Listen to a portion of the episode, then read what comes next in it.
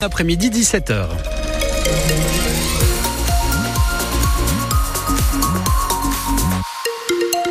A priori, demain, le temps à nouveau gris. Bah oui, donc profitons des éclaircies qui devraient d'ailleurs être là dans euh, le courant de la nuit qui vient. Les températures vont donc descendre entre 3 et 4 degrés. Toujours autour de 10 demain dans euh, le plus chaud de cette journée. Plutôt nuageuse qui débutera donc avec des brouillards. Clément Tricot, dans les Deux-Sèvres, les recherches se poursuivent pour retrouver Erwan. À l'appel de la famille, environ 150 personnes se sont mobilisées aujourd'hui pour tenter de retrouver ce jeune homme de 18 ans, vu pour la dernière fois à la sortie de la boîte de nuit La Morinière à Montcoutan-sur-Sèvre.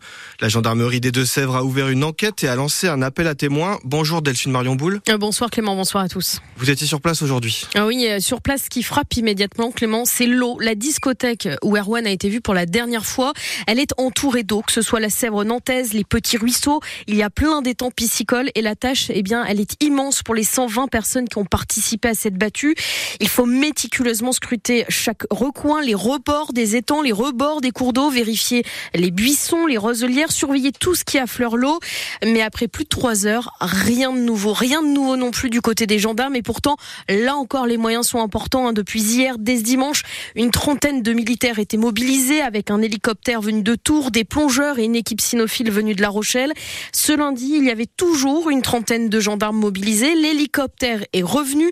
Il y a eu aussi un autre chien qui est arrivé, un Saint-Hubert. Mais là encore, pas de traces du jeune homme. Un drone et une nouvelle équipe de plongeurs sont attendus sur place, euh, cette fois avec un bateau équipé d'un sonar. Des précisions à retrouver sur le site internet de France Bleu et on y revient dans le journal de 18h.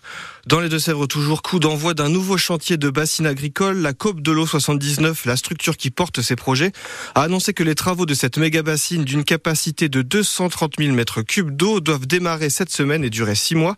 Quatrième réserve d'eau donc lancée malgré la contestation de militants anti-bassine qui se poursuit sur le terrain.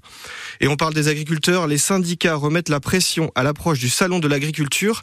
La Confédération paysanne de la Vienne et des Deux-Sèvres prévoit un rassemblement à midi devant la direction régionale de l'agriculture de Poitiers. Il demande plus de moyens pour la transition agricole. De son côté, la coordination rurale a annoncé une mobilisation toujours à Poitiers, mais jeudi en fin d'après-midi. Tandis qu'à l'échelle nationale, c'est la FNSEA qui appelle le gouvernement à, je cite, accélérer le tempo sous peine de nouvelles actions.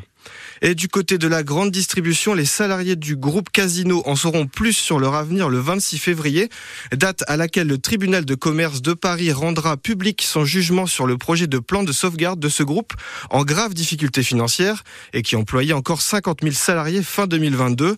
À noter qu'un grand nombre de magasins Casino doivent être cédés à Intermarché, Auchan ou encore Carrefour.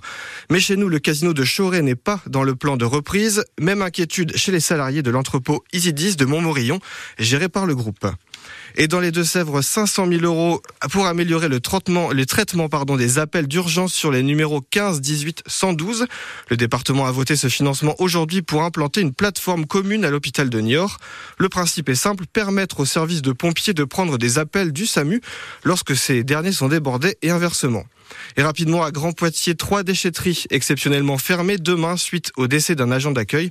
Il s'agit des sites de Bonne, Bois d'Amour et Saint-Éloi. Les dépôts sont possibles dans les déchetteries de Chevigny, Saint-Georges-les-Bayargeaux et Saint-Nicolas à Migné-aux-Anses. Et pour terminer, du football avec ce soir le match entre les Chamois Niortais, deuxième au championnat, qui reçoivent Nancy, sixième. Coup d'envoi 18h30.